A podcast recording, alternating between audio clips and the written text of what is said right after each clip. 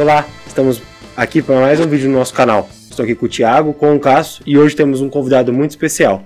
O Diogo é especialista de investimentos internacionais no escritório SVN Investimentos. Diogo, se apresenta aí pessoal, fala um pouquinho de você, da sua história. Obrigado, pessoal, por ter convidado, primeiramente. Então, é, eu, eu, eu falo que minha função é. Poxa, a gente tem um time de analistas no escritório, a gente tem o Pedro Chese, a gente tem o Léo Morales que trabalha vendo os movimentos de mercado mesmo, né? trazendo para a gente tudo que está acontecendo aqui dentro e lá fora. A minha função é tentar traduzir isso daí em produtos. Então, poxa, dado XYZ movimentos de mercado, que produto que a gente recomendaria? Então, eu tento fazer essa leitura e trazer para os assessores, e aí os assessores podem encaminhar para os clientes essas sugestões. Bacana. Não, maravilha. Então, hoje, a gente percebe que o mercado internacional tem aquecido bastante, principalmente depois é, final do ano, depois das eleições, os clientes começaram a procurar bastante essa área, né? É, e, assim, acho que não só agora faz sentido você investir fora do Brasil, como sempre fez, mas agora parece que as pessoas têm um pouco mais dessa noção e dessa vontade, né, Diogo? Então, isso acho que antecipou muito o que já era previsto para os próximos meses. Né? Então trouxe uma urgência maior, muito por receio, muito por volatilidade que possa acontecer nesse, nesse período de transição. Então, é o que você falou, Thiago. A gente sempre trabalhou com essa recomendação. A gente sempre orientou que os clientes tivessem um pouquinho da carteira ali em dólar. Né? É importante, é a moeda mais forte do mundo. Só que agora isso veio à tona, isso ficou mais em evidência e o pessoal tem olhado com mais carinho. E normalmente não era uma, um costume nosso, né? O brasileiro raramente investiu é, o mercado de capitais, a gente fala bastante aqui, está ganhando muita, muito corpo nos últimos anos. está aprendendo ainda a, a, a, ter essa cultura no país inteiro. E a, dentro da cultura de investimentos, investir no exterior não fazia muito parte desse, desse nosso dia a dia. Né? Acho que o, lá fora é comum. Você que está mais por dentro desse, desse meio internacional de investimentos, eles são eles investem no mundo inteiro, né? Então, acho que é o próximo passo do brasileiro, né? É, tá, tá, tá uma conversa que eu estava tendo com o Thiago mais cedo. O brasileiro, ele investia pouco em bolsa, aí começou a investir um pouco mais. Aí investia pouco em internacional, agora está começando a investir um pouco mais. Então, é um movimento para o futuro. Eu acho que é o próximo passo do investidor brasileiro. E aí o brasileiro ele tem um, uma característica que é muito parecida com alguns países, como os russos lá, por exemplo. Você tem o home bias, né, que é investir dentro de casa. O fato de eu ser brasileiro faz com que eu acho que eu conheça um pouco melhor o meu país e aí eu só invisto aqui. Diferente, por exemplo, dos argentinos, né? Os argentinos sempre tiveram investimentos fora. Então eles são diferentes, eles têm um perfil diferente da gente. Então vai mais ser a maioria do, do, capital deles? Não, não a maioria, mas boa parte. Vamos colocar ali ah. metade, metade, 40% do capital. Eles têm esse costume de colocar lá fora. Diogo, também é uma coisa que, falando aqui, a gente percebe que a gente fala muito de educação financeira, que nos outros a gente já vem falando, né? E eu acho que o brasileiro tinha o costume, ou tem ainda o costume de não investir tanto fora do país, porque quando a gente pensa, ali começa a investir, o que a gente mais olhar é algo mais seguro, então juros mais altos. Então isso não faz com que o, brasileiro procure outras formas ali de investir fora do país. E hoje a gente começa a ver que essa educação financeira funciona, porque o investidor começa a entender que não é só a rentabilidade. Né? Não é só, é, claro que a gente vai sempre procurar de acordo com o perfil, né, ter uma, uma rentabilidade melhor, mais otimizada, mas é também entender, igual você falou, os riscos, as oscilações, né, é, entender que você está investindo na maior, mais potente economia, a, melhor, a moeda mais forte do mundo. Então você sente isso também com os clientes, que eles estão começando a procurar realmente uma diversificação por motivos muito mais fundamentalistas do que é, né, de rentabilidade mesmo. Eu acho que esse, essa foi a principal virada de chave depois das eleições. Quando a gente ia conversar com o cliente, não, meu perfil é mais conservador, eu não quero investir em dólar, não quero investir nos Estados Unidos. O meu perfil é mais conservador. Poxa, mas o risco Brasil, é, hoje na, na, no, no rating, né, a gente é um duplo B menos. Os Estados Unidos, triplo A. Então, a gente está indo para um país mais sólido, a gente está indo buscar segurança. E até esse tempo, até um pouco tempo atrás era diferente. Não, eu não quero arriscar o meu capital investindo em dólar. Não, o dólar é muito volátil. E se eu perder dinheiro em dólar? Então, esse era o pensamento e vem sendo quebrado. Nesses meses, o pessoal tem ido aos Estados Unidos, tem ido buscar investimentos lá fora por segurança, não querendo ganhar horrores, querendo multiplicar os ganhos. Não, mas querendo proteger o capital do risco país. Até porque, historicamente, né, os Estados Unidos tem um juros menor. Então, teoricamente, a renda fixa vai pagar menos, né? O mercado de ações lá subiu né, muito aí nos últimos 10 anos consolidado, mas realmente é uma coisa cultural que a gente está vendo que está é, tá tendo mais a, a, a, ciência do que é realmente ter a diversificação, ter a proteção do patrimônio. Né? É, poxa, olha o, o cenário atual, a foto atual do nosso país. A gente tem 13,75, né, quase 14% de Selic e uma inflação quase 6%. Tem 8% de juros reais. Sim. Aqui. Cara, é Poxa, é, é difícil, né, você olhar para uma renda variável, sendo que você tem algo garantido aqui, 8% de ganho real. Inclusive, o investidor estrangeiro vem aportar aqui Sim. uma parte do patrimônio, porque é de fato muita coisa. Agora, lá nos Estados Unidos, poxa, a taxa de juros, pega ali depois do, do de 2008, né, depois do, do, da crise imobiliária, foram 12 anos, de 2008 até o ano retrasado, final do ano retrasado, só crescendo. Ah, caiu no Covid, mas voltou com muito mais força. Então foram 12 anos de uma, quase uma linha reta. E aí por que isso? Você tem a taxa de juros em 0,25, meio por cento, e a inflação em 2,5. Poxa, então se eu investir na renda anos. fixa por 10, 12 anos, se eu invisto na renda fixa. Tô perdendo dinheiro todo ano. É, no Tesouro Americano. Ah, não, mas tem fundos que conseguem pagar 3% ao ano. Cara, 3%, beleza, acima da inflação. Mas é meio por cento acima da inflação. Sim. Se você é. quiser um ganho de fato expressivo, tem que ir para renda fixa. Tem que ir para renda variável, perdão. Então tem que ter essa diversificação. Tanto que se fala no 60-40, que é uma estratégia muito consolidada lá fora. 40% renda fixa, 60% renda variável, cria essa carteira e tem essa filosofia de investimento que é muito diferente da realidade do Brasil. A gente até experimentou um pouquinho, alguma coisa parecida com isso quando começou a pandemia, né? Nossa taxa Selic foi para 2% ao ano. E aí, se eu chegasse de um cliente e falar, ó, legal, fizemos aqui um investimento, deu 2% no ano. O cara ia me xingar, né? Então você é obrigado a tirar teu dinheiro do banco, tirar, deixar ele parado e investir no que a gente chama de economia real, que é investir em coisas que geram riqueza. Só que aqui durou o quê? Alguns meses essa taxa baixa, né? Que foi um período muito específico, meio de uma pandemia. E lá não, lá isso é realidade, né? Essa taxa 2 para eles seria até alto. O né? normal é os juros como está agora, né? É lá, e aí pra gente é um 4,5 é um juros baixíssimo. É uma visão totalmente diferente, né?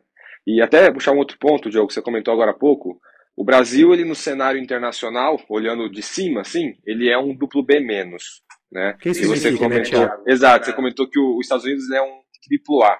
Então até para o público que está ouvindo que às vezes não teve tanta, eh, tanta, tanto contato com esse tipo de informação, a pergunta acho que é assim, quem que é o Brasil na fila do pão? E qual que, o que significa essa nomenclatura? É questão de segurança no investimento mesmo, né? Uma medida, né? Exato. Para pensar assim. É uma medida de classificação de risco, então qual é o país mais seguro para se investir, qual é o país com maior risco para se investir. E aí a gente vai falar, por exemplo, de um, de um tema que é atualíssimo, né, agora, da independência do Banco Central. Poxa, está é, sendo colocado em xeque, está se falando disso daí. Isso faz com que tenha um risco natural maior, perfeito, né? Perfeito, perfeito. Traz um risco. Sim. Cara, é, é, para a geração de agora, não, mas a, uma geração atrás, a gente teve muita instabilidade política, troca de moeda o tempo inteiro, hiperinflação. Para quem é mais velho, eles viveram isso na pele, eles sentem isso. Então, o investidor lá dos Estados Unidos que tem mais idade, ele olhava o Brasil dessa forma também. Então, a classificação é baseada em história. Nossa história de estabilidade é muito curta.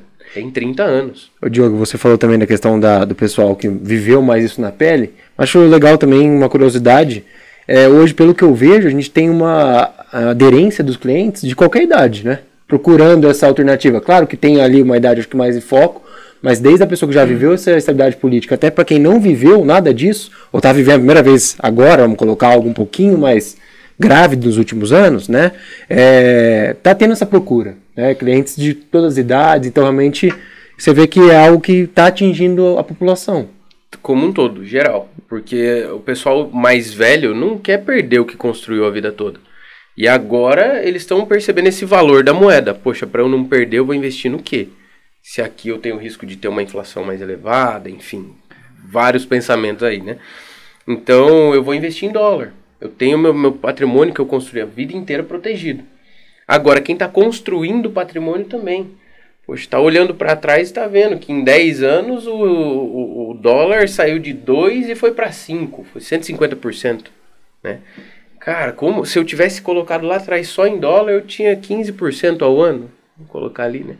Mais então, a economia americana. Mais a economia americana. Então o negócio está ficando, acho que, um pouco mais claro. E aí para todas as idades. Não para o investidor mais velho, mais novo, não. Geral. E talvez, a, talvez o aceite também do investidor de que num, num ativo de maior segurança, eu não tenho um problema eu perder um pouco de variação cambial e também não, tem, não é um problema eu ganhar menos. A Selic pagando quase 14, vou ganhar 4 e alguma coisa nos Estados Unidos. Antiga, há pouco tempo atrás ninguém aceitaria isso. Mas isso está embutido na segurança do investimento. Acho que é esse ponto que as pessoas talvez estejam assimilando um pouco melhor, a partir né? desses últimos 12 meses aí. E, e até um paradigma que, a gente falando de rentabilidade, algumas pessoas têm. Se eu investir no Brasil, eu vou sempre ganhar mais que nos Estados Unidos. Nem sempre isso é verdade, né? A gente pegar o histórico da Bolsa Americana desde 1950, é mais de 10% ao ano. Coloca o dólar na conta, então lá teria que rendido mais. É uma economia mais madura, mais, mais evoluída, mais estável, né, até juridicamente. Então, não é uma verdade falar que sempre eu vou ganhar mais no Brasil do que lá, né?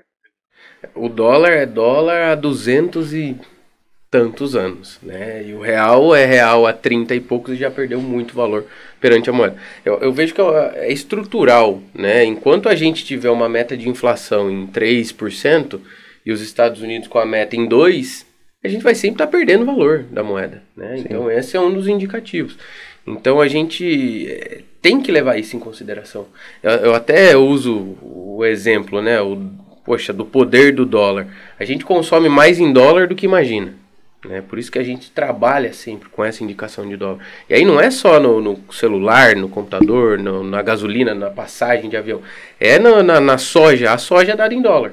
Eu, né, lá em casa eu brinco com que meu pai ele é agricultor e minha mãe tem um restaurante.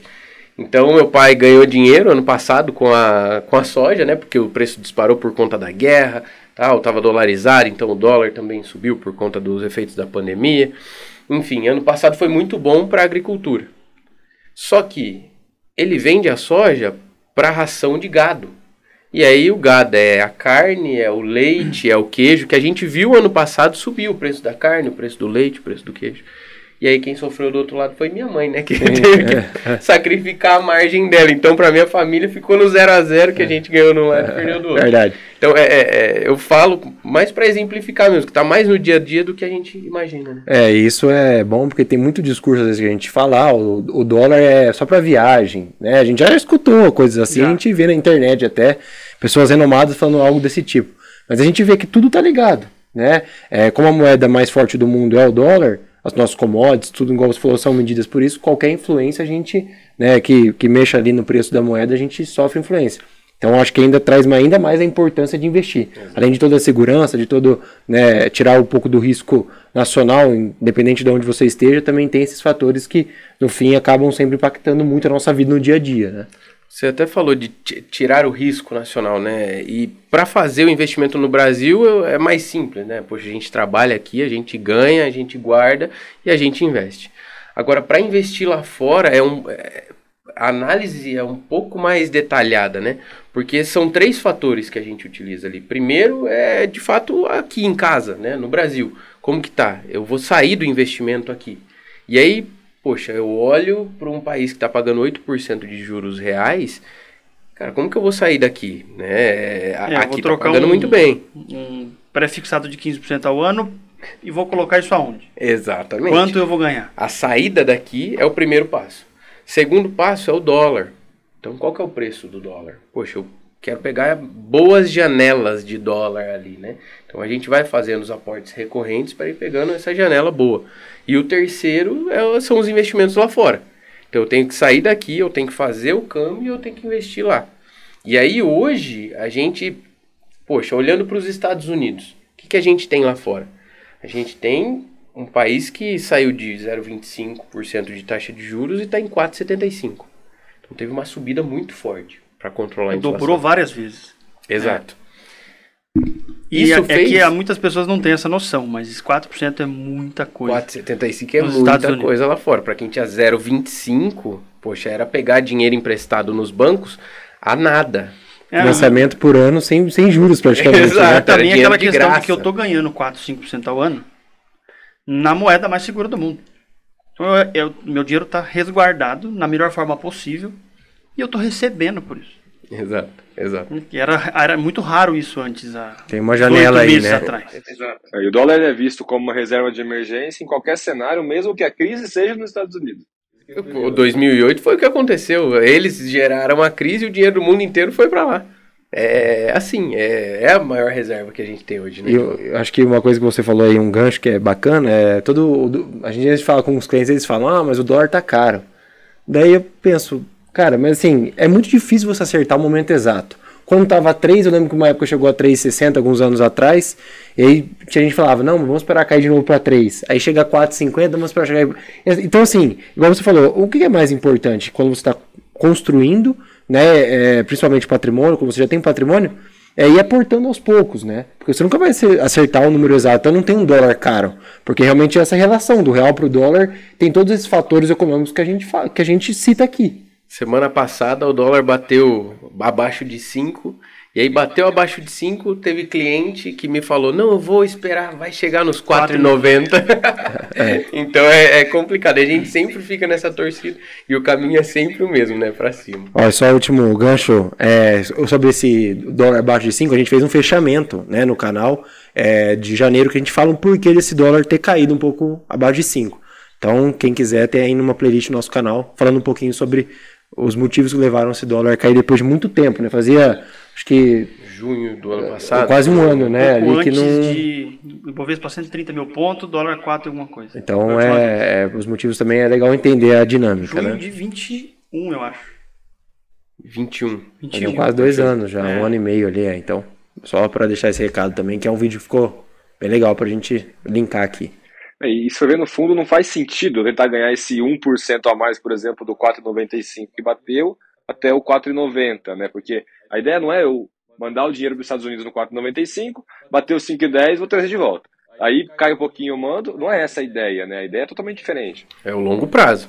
O negócio tem que ir trabalhando lá. Tanto que isso tem mudado atualmente, né? O pessoal, poxa, tinha fundos aqui, tem fundos aqui no Brasil que são é só dólar. Você compra o fundo, paga a taxa de administração para investir em dólar. dólar.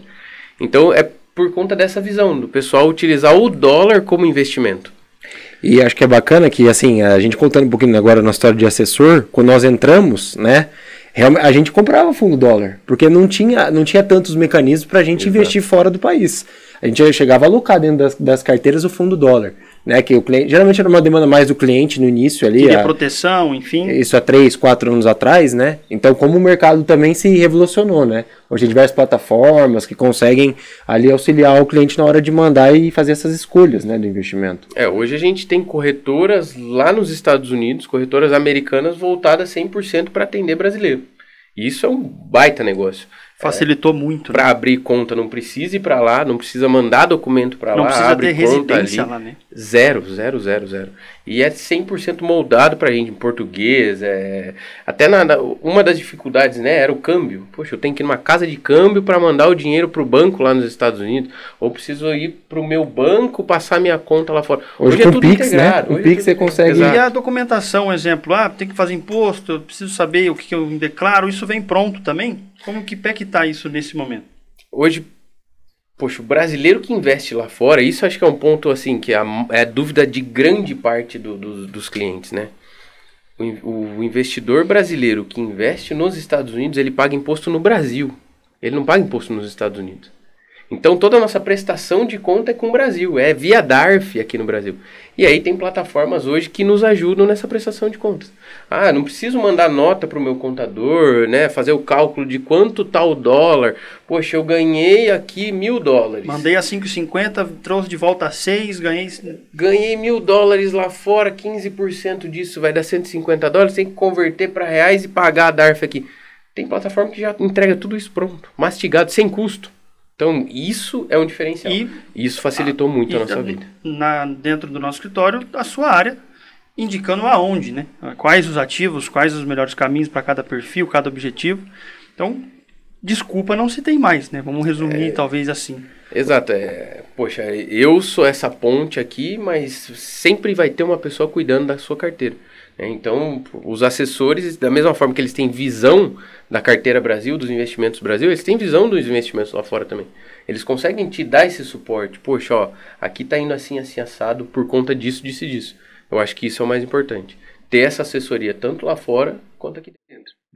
E nessa questão da facilidade que hoje é para investir lá fora, hoje o que seria um valor mínimo que a pessoa precisaria ter para poder ter acesso, abrir uma conta numa corretora como essa que você comentou?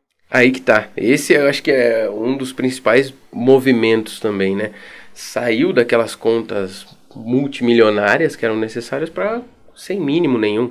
É, dependendo da corretora, o mínimo ali é 200 dólares para fazer o câmbio. Mas o investimento em si não tem mínimo nenhum.